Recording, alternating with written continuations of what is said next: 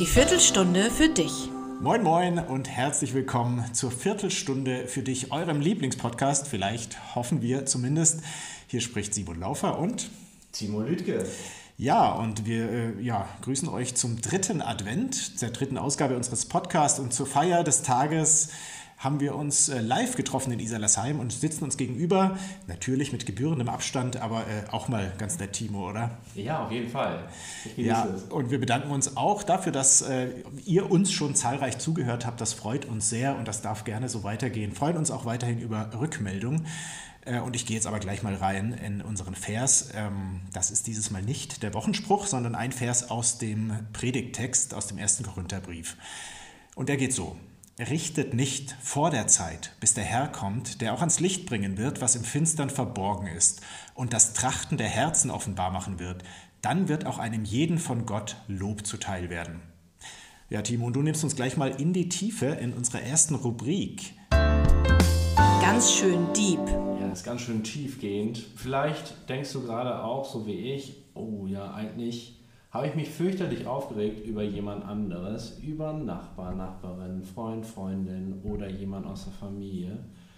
Und hat sich nicht nur aufgeregt, sondern eigentlich, ähm, ja, hat man jemanden äh, gerichtet sozusagen, so wie das Paulus hier eben schreibt. Und Paulus möchte uns nochmal zurückrufen und sagen, hier, denk nochmal drüber nach, bevor du jemanden wirklich richtest oder denk nochmal drüber nach, was du da gemacht hast. Erkennst du diese Person eigentlich die du da richtest? Kennst du diese Person wirklich richtig gut? Vielleicht würdest du sagen, ja, natürlich kenne ich diese Person, ist ja immerhin Freund, Freundin, Nachbar, Nachbarin oder der Ehemann, Ehefrau oder Partnerin, Partner. Paulus sagt aber, im Moment ist das wirklich so. Kennst du ihr Herz äh, von dieser Person, ihre Motivation?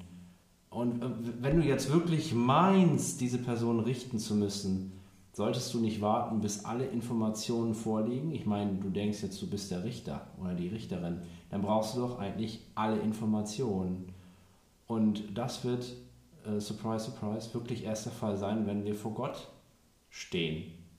Das ist eben auch ganz schön deep. Wir werden irgendwann vor Gott stehen und Gott hat jetzt wirklich alle Informationen und das wird er dann alles aufdecken. Nicht nur, was wir getan haben, sondern auch, was wir gewollt, was wir gemeint haben unsere Motivation ähm, und wollen wir dann wirklich noch richten, weil über uns wird ja auch ein Wort gesprochen werden. Also so ein bisschen der Gedanke dahinter steht, ist auch, ja, ähm, mach das klar oder gestehst du noch ein, es gibt jemand, der mehr weiß als du.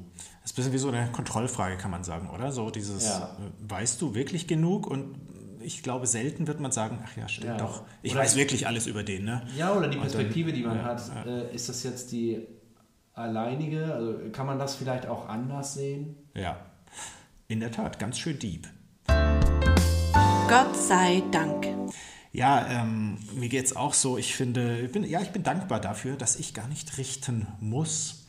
Das ist vielleicht auch erstmal ja, so ein bisschen gegen die Intuition oder oft ist das ja eher ein Impuls, ne, dass man äh, sich gedrängt fühlt zu richten. Wir würden es dann vielleicht anders nennen. Ich muss mich mal auskotzen über den oder meine Meinung sagen, loswerden oder lästern, wie auch immer. Ähm, aber das ist ja im Prinzip alles richten. Und eigentlich ist es cool, dass ich wissen kann, ich muss es nicht tun und auch andere haben vor Gott kein Recht, über mich zu richten. Wichtig finde ich da schon, dass man also kritikfähig bleibt dass du mir sagen kannst, ey, heute Podcast, das war jetzt nicht so toll oder der und der Punkt, das hätte ich anders gemacht. Daraus kann man ja auch das, lernen. Ne? Absolut. Und das ja. ist ja, finde ich, was ganz anderes.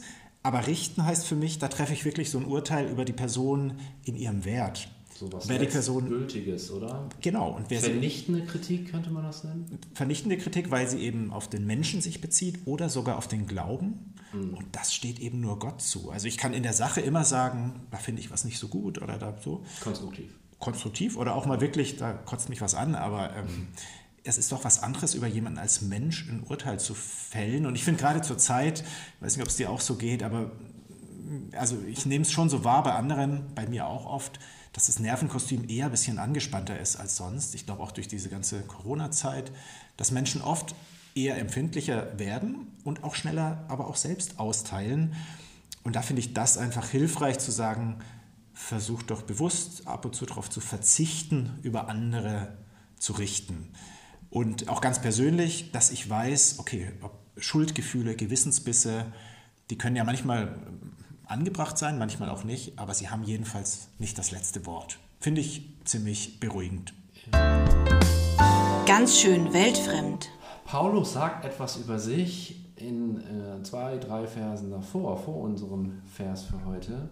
Da äh, sagt er über sich, ich bin nur Diener und Verwalter. Paulus ist jemand, der wirklich berühmt ist. Also der ist weit rumgekommen. Er hat studiert wie kaum jemand anders vor ihm. Er hat so viel gelernt und die Leute könnten ihn ja wirklich bewundern für all das, was er alles bewirkt hat und könnte jetzt Karriere aufbauen. Und, und er sagt jetzt, na, das, nee, nee, das will ich gar nicht sein. Ich bin Diener und Verwalter. Ja, ist das dann eine falsche Bescheidenheit oder wie würdest du es sehen? Nein, ich denke einfach, dass er äh, sagt, ich, ich muss nicht mehr von mir halten, als ich wirklich bin. Ähm, alles, was ihm wichtig ist, äh, ist, ist die Person ähm, Jesus. Das klingt jetzt erstmal ein bisschen einfach, aber äh, für Paulus ist das ganz, ganz wichtig, dass er sagt, äh, mir geht es nicht um Prestige. Also alles, was für, für was ich stehe und warum ich Menschen helfen möchte, warum er sich einbringt, warum er Städte besucht, Gemeinden besucht und Menschen hilft, ist, weil er etwas weitergeben möchte, was er selbst empfangen hat. Ähm, also wie, wie, wie Jesus letztendlich. Jesus, der ja auch alles hätte haben können, weil ihm alles gehört, einfach alles, als Sohn Gottes. Und äh, trotzdem auf, auf so vieles verzichtet hat und gestorben ist, gekreuzigt wurde, auferstanden ist. Und Paulus sagt jetzt, ich bin Verwalter, ich, ich äh, muss nicht mehr, mehr daraus machen. Könnte man vielleicht sagen, weil er einen Sinn hat und einen konkreten Auftrag, muss er sich nicht sonst wie aufblasen? So? Ja. Trifft das? Ja, so ungefähr. Also, das ist letztendlich, weiß nicht, wo, wo finden wir uns wieder? Das, äh, das, das, wir versuchen jetzt in der Adventszeit oder in der Weihnachtszeit mit unseren Mitteln, die wir haben, irgendwas Perfektes wieder hinzukriegen. Also mal wieder. Und wahrscheinlich werden wir wieder scheitern. Dass wir merken, okay, wir wollten eigentlich die perfekte Atmosphäre, so wie es früher nie gewesen ist. Ach, in der Erinnerung schon. So in, in, Erinnerung, ja, ganz genau. Und das versuchen wir dann wieder und ähm, ja, und merken dann, okay, ist dann doch nicht ganz so harmonisch, wie wir so denken, weil Konflikte doch wieder aufploppen, sobald ähm, wir Besuch bekommen oder wir als Besuch irgendwo hingehen, weil man ja selbst auch nicht perfekt ist. Und Paulus sagt jetzt aber, äh, also Christus ist vor allen Dingen da in diesem grauen, langweiligen Alltag, wo mhm. wir eben nicht Perfektion vorspielen weil äh, Gott nichts vorspielen will. Gott also wir müssen, in der realen Welt sein. Wir müssen keine Feiertagschristen sein, sondern können Gott im Alltag treffen. Ja, genau da, wo ja. wir sind. So, ja. Ist, glaube ich, eine, echt ein guter Punkt, weil gerade im Advent, in diesen besonderen Zeiten, machen wir uns ja oft selbst vielleicht auch Druck. Ne? Und da muss ich auch so und so viel, äh, es muss so und so feierlich sein oder geistlich oder wie auch immer. Mhm. Aber Gott ist genau da. Der Aufreger. Ja, ähm, das ist eine Rubrik, wo wir mal gucken wollen, was regt uns auf, was provoziert uns vielleicht auch. Und da möchte ich was ansprechen. Das geht mir bei Paulus immer wieder so. Also ich finde es einerseits faszinierend, die Briefe zu lesen von Paulus, so seine Biografie in, in, der Apostelgeschichte. Aber es gibt immer wieder so Stellen und hier eben auch, ähm, also kurz vor unserem Vers sagt er, also es geht dann so drum, okay, wer ist äh, sozusagen wie treu im Dienst, im christlichen Dienst und wer ist loyal? Und dann sagt er, ich bin mir keiner Schuld bewusst. Und ich weiß nicht, wie es dir geht. Also ich finde, es ist ja auch erstmal so, dass man, oh, Paulus redet doch die ganze Zeit davon, dass wir fehlerhaft sind, auch schwach sind, dass wir Gott brauchen, dass wir Gnade brauchen. Und jetzt mhm. sagt er hier, haut ihr so einen raus. Mhm. Ich weiß nicht, ob du äh, das so von dir sagen könntest, nein, Timo? Könnte ich nicht, nein. Also definitiv ich auch nicht. Und ähm, ich, wahrscheinlich Paulus im anderen Kontext von sich auch nicht. Ich glaube trotzdem, hier steckt echt was Wichtiges drin. Ähm, äh, weil hier geht es ja gerade darum, dass Gott eines Tages richten wird, dass alles ans Tageslicht kommt. Und ich glaube, die Wahrheit, die hier auch drinsteckt, ist, ähm, wenn wir davon reden, dass wir Gnade brauchen, geht es gar nicht in erster Linie um Tat XYZ, um die eine Sache, die wir gemacht oder nicht gemacht haben. Nicht, dass das jetzt egal wäre, aber hier geht es um noch was Tieferes. Also, dass wir einfach im Grunde unseres Herzens Leute sind als Menschen, die ähm, ja, die uns gegen Gott sträuben, die sich gegen Gott auflehnen, die auch oft so eine Tendenz haben, nicht das zu wollen, was Gott will. Und dass wir deshalb ja diese Gnade brauchen, von ihm, mit ihm versöhnt werden müssen und von ihm angenommen sein äh, wollen und auch können. Und das ist eben was, ja, was durch Jesus passiert am Kreuz, dass unsere, ja, unsere Selbstgewissheit und unser ach so positives Selbstbild einfach auch mal ja, zerschellt. Und wir aber umso mehr merken, Gott hält uns, Gott trägt uns, wir sind angenommen. Dass wir ihn wirklich brauchen auch, ne? Genau. Vorher haben wir immer gedacht, ach, ja. wir kommen eigentlich ganz gut selbst zurecht. Ich habe doch alles. Ja. Ich habe ein Haus, eine Immobilie, ich habe Freunde, ich habe Familie, genau. einen Job, ich habe doch alles. Wozu denn? Wozu Aber wenn ich dann merke, eben, okay, das ist alles. Äh, zerschellt das. Ist zerschellt, ne? Wie man so schön sagt auch, man nimmt es nicht mit ins Grab und man nimmt es auch nicht mit vor Gott. Und man braucht letztendlich diese Annahme von Gott, zu wissen, ich bin geliebt und ja, ich finde es immer noch erstaunlich, dass Paulus dann immer wieder mal so raushaut, hey, macht es doch einfach wie ich, dann wird es gut. Aber deshalb ist es wahrscheinlich auch ganz gut, dass ich nicht Paulus bin. Der Stein im Schuh. Ja, da liegt uns wieder was quer. Mir geht das so. Ähm, Paulus sicherlich auch.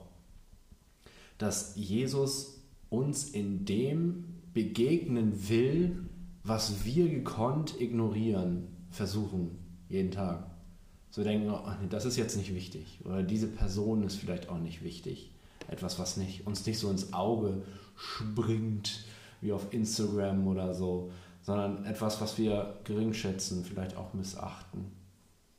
Da heißt es auch, also in einem der Korintherbriefe, es gibt ja noch den zweiten Korintherbrief, äh, da heißt es, lass dir an meiner Gnade genügen, denn meine mhm. Kraft ist in den Schwachen mächtig. Ja, hatten mhm. wir mal 2012, glaube ich, als Jahres. Ähm, Losung. Lass ja meiner Gnade genügen, denn meine Kraft kommt in den Schwachen zur Vollendung, kann man es auch übersetzen. Also total schön, etwas ganz Zentrales unseres Glaubens, dass Paulus sich ganz sicher ist, äh, nicht kluge Sprüche verändern, verändert einen selbst, rettet einen auch. Nicht das, was wir uns zurechtgelegt haben, perfekte Sprüche, eine perfekte Rede und ich muss ehrlich sagen, ich genieße Reden, die auf dem Punkt sind, weil gewisse äh, äh, Reden von Obama oder so, oh, ganz klasse, mega, ich kann das wirklich mhm. genießen. Mhm. Aber. Es bleiben doch Worte, Schall und Rauch. Ja, ja, im besten Falle nicht, aber das, was Paulus sagt, das, ja. äh, sagt ja äh, eine ganz andere Qualität. Also, dass er sagt, äh, nicht diese Worte, die taktisch aufeinander abgestimmt sind, verändert, sondern äh, Gnade im unscheinbaren, niedrigen Dienst, das, wo, wo wir sagen, das ist so, so unwichtig irgendwie. Äh, da, genau da ist Jesus anwesend und da, da geschieht das Eigentliche. Mhm. Ähm, da kann Gott sich so richtig entfalten. Da kann er mit seiner Gott Kraft reinkommen. Ne? Ja, genau. Und das ist vielleicht auch das Eigentliche, was unser Leben auch letztendlich wertvoll macht. Das ist nicht das, diese, diese kurzen Momente des Feuerwerks, sondern diese unscheinbaren Momente, wo wir erleben, boah, da, da geschieht etwas wirklich Echtes, da ist Gott wirklich da. Und das kann wirklich auch ein ganz einfacher, vielleicht auch sogar langweiliger Moment sein. Ja. Das verleiht Flügel. Ja, und das bringt mich auch zu meinem und zu unserem letzten Punkt für heute, der nochmal so ein kleiner Motivationsbooster auch sein soll. Die Booster sind ja heute in, äh, in aller Munde und die brauchen wir, glaube ich, nicht nur fürs Immunsystem, sondern auch für die Seele. Und ich glaube, deshalb ist dieses Thema ähm, Lob auch ein wichtiges. Ich finde, das kommt hier an der Stelle fast ein bisschen überraschend, dass es da heißt, Gott wird einem jeden von euch sein Lob zuteil werden klingt vielleicht ein bisschen nach Lehrer oder so, der am Ende irgendwie auf die Schultern klopft. Ich glaube, es geht noch viel weit darüber hinaus. Und das Thema Lob ist ja in Gemeinden vielleicht oft gar nicht so einfach. Es mag Kontexte geben, wo Lob verpönt ist. Selbstlob sowieso, aber auch einander darf man nur nicht zu viel loben, dass man nicht hochmütig wird vielleicht und so. Ne? Gott, nur, man darf nur Gott loben. Und naja, es ist ja auch was dran. Wir sollen uns jetzt nicht ständig nur sagen, wie toll wir sind. Ne? So nach dem Motto, nennst du mich Goethe, dann nenne ich dich Schiller. Ähm, ist jetzt auch nicht das Sinnvolle. Ähm, und trotzdem ist es so, gerade Gemeindearbeit geschieht ja oft auch im Verborgenen.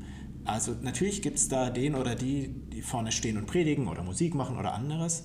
Aber es gibt eben auch die, die den Staub wischen, die die Bänke desinfizieren, die äh, den Beamer aufbauen, Ich denke oft in diesen Tagen, die Technikteams in den ganzen Gemeinden, was die auch an Stunden abreißen, Wahnsinn. Ähm, und da ist es einfach gut zu wissen, Gott sieht es ständig, immer, auch das im Verborgenen, und er wird es würdigen. Und gerade auch das Unauffällige, das Unscheinbare, das Alltägliche, Teller spülen, Beamer bedienen und all das, er nimmt es wahr und er wird auch sein Lob geben und ja. da können wir uns auch schon drauf freuen. Und dieses, und dieses Lob wird dann qualifiziert sein, ja. nicht einfach so leer dahergesagt. Nicht, nicht nur so gut und, gemacht. Ja, ja, und er wird ja. auch nicht sparsam sein, also nicht mickrig. Also das wird schon, schon, schon sehr deutlich ausfallen. Also es, ach, ich weiß nicht, ob du das kennst, ich habe mal meine Ausbildung gemacht in einer Behörde und es gibt schon das Phänomen, dass man auch jemanden weglobt. Mhm. Ne? So, ja. ach, die Person ist nicht mehr da, die wurde weggelobt. Man ist so froh, ja, genau, dass die Person das weg ist. So, ja, hast du ganz toll gemacht, mm, geh, geh mal dahin. So. Und, und ja. ja, aber wenn Gott von Lob spricht, dann ist das etwas, ein Ausdruck davon, dass Gott sagt, bleib bei mir. Also das ist großartig. Und es ist, es ist echtes das. Lob. Ja, echtes, von Herzen. Ja, ja. genau. Ja, und so wollen wir euch einfach wünschen für die nächsten Tage, dass ihr das Lob, dass ihr die Wertschätzung Gottes wirklich spürt, dass ihr in Jesus den kennt und erkennt, der kommt, der gekommen ist für dich und ja, seine Annahme spürt, auch wenn vielleicht der Alltag auch mal etwas grau ist, alltäglich und Advent sich gar nicht so adventlich anfühlt. In diesem Sinne, Gottes Segen, bis zum nächsten Mal. Eins hätte ich jetzt fast vergessen, wir haben eine E-Mail-Adresse, die heißt deine Viertelstunde at gmail.com. Da könnt ihr gerne mal schreiben, vielleicht auch Anregungen, vielleicht auch mal einen bestimmten Vers, der euch, den ihr gerne mal äh, hören wollt, von uns ausgelegt. Deine Viertelstunde at gmail.com. Gebt uns da ruhig gerne mal ein bisschen Feedback. Bis zum nächsten Mal. Tschüss. Tschüss.